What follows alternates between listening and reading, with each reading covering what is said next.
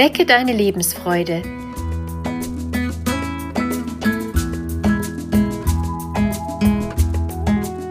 Der Coaching-Podcast von und mit Maja Günther.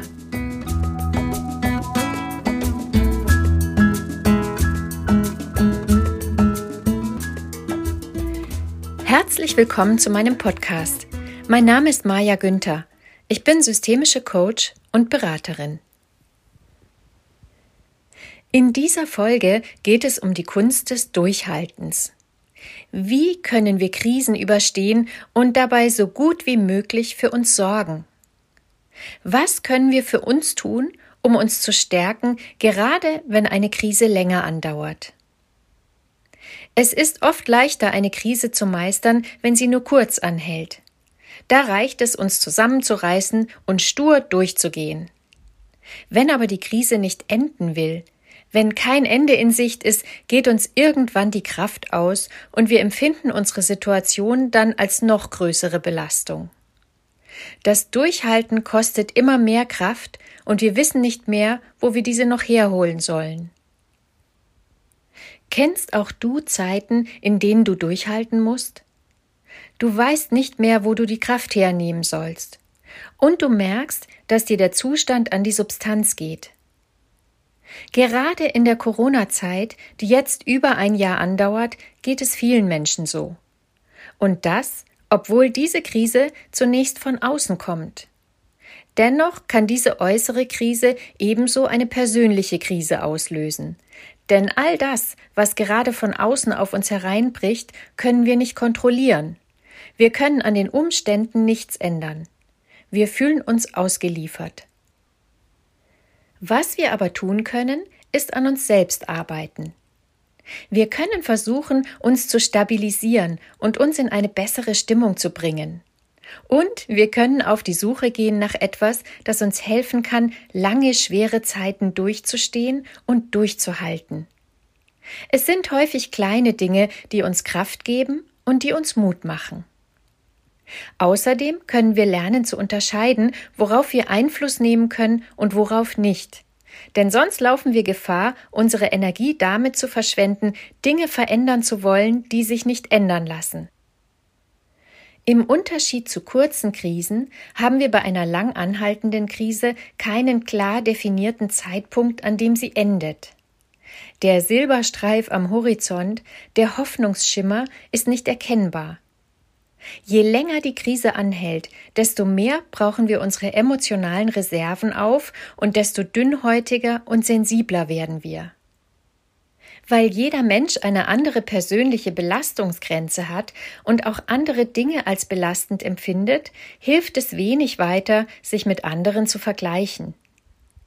Nehmen wir als Beispiel eine berufstätige Mutter, die sich in der Corona-Zeit während des Lockdowns um das Homeschooling des Kindes kümmert.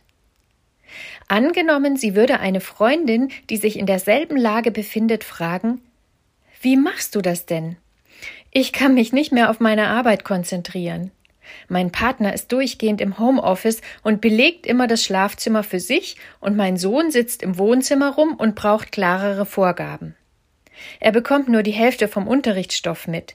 Wir sitzen uns hier total auf der Pelle und streiten die ganze Zeit. Darauf würde die andere vielleicht antworten An der Schule meiner Tochter ist es super organisiert. Sie kommt gut alleine klar und hat jetzt mehr freie Zeit. Ich freue mich, dass mein Partner jetzt endlich mehr zu Hause ist. Er muss nicht mehr reisen und kümmert sich auch um den Haushalt und das Essen. Ich habe mehr Freiheiten und kann ins Büro fahren und in Ruhe dort arbeiten. Obwohl die Lebenssituationen der beiden Frauen absolut vergleichbar sind, empfindet und bewertet jede ihre eigene anders.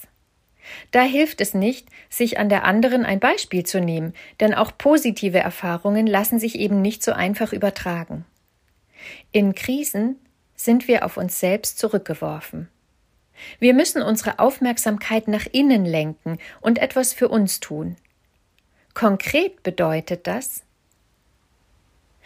Frage dich, was veränderbar und was unveränderbar ist. Versuche das, was du nicht verändern kannst, anzunehmen.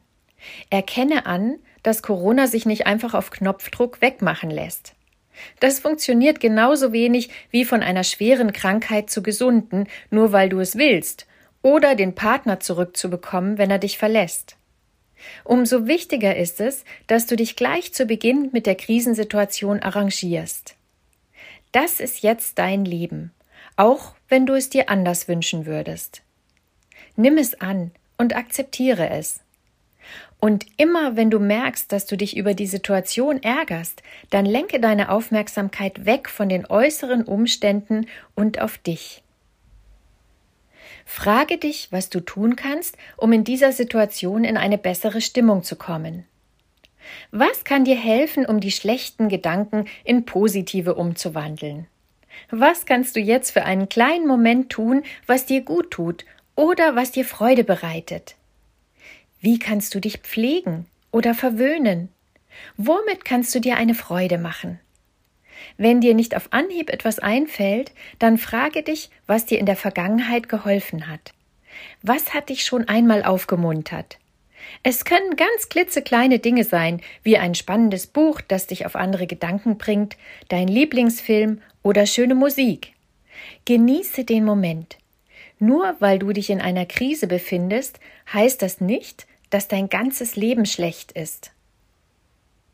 Eine weitere wirksame Strategie, um anstrengende Situationen durchzustehen, ist sich selbst Struktur zu schaffen.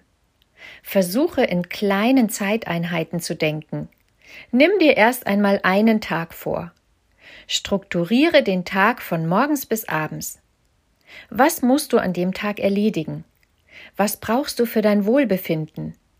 Was kannst du als kleine Belohnung einbauen oder zur Aufheiterung oder Stärkung? Wie geht es dir mit deiner Tagesstruktur? Was kannst du am nächsten Tag verändern, damit es dir noch besser geht? Nimm dir einen Tag nach dem anderen vor, damit die Zeit, die du durchhalten musst, überschaubar bleibt. Und besonders wichtig, tue etwas für deinen Körper und dein körperliches Wohlbefinden. Das ist eine nicht zu unterschätzende und sehr wesentliche Strategie, um in Krisen lange durchhalten zu können.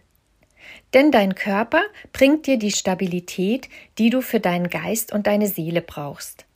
Auch hier sind es die kleinen Dinge, wie ein wohltuendes Fußbad. Sorge für ausreichend Bewegung und frische Luft. Gehe joggen oder mache lange Spaziergänge. Achte auf gesunde Lebensmittel. Du kannst auch Atem- oder Entspannungsübungen machen. Alles, was du deinem Körper Gutes tust, wird er dir durch Kraft und Energie danken. Gehe in Gedanken einmal jeden einzelnen Teil deines Körpers von Kopf bis Fuß bewusst durch und nehme wahr, wie sich dein Körper anfühlt. Wie geht es dir gerade? Wenn du Verspannungen in Kopf oder Nacken spürst, lege dir eine Wärmflasche darauf. Wenn deine Füße schmerzen, massiere sie. Umsorge dich. In Krisen brauchen wir viel Aufmerksamkeit. Keiner kennt dich so gut wie du dich selbst.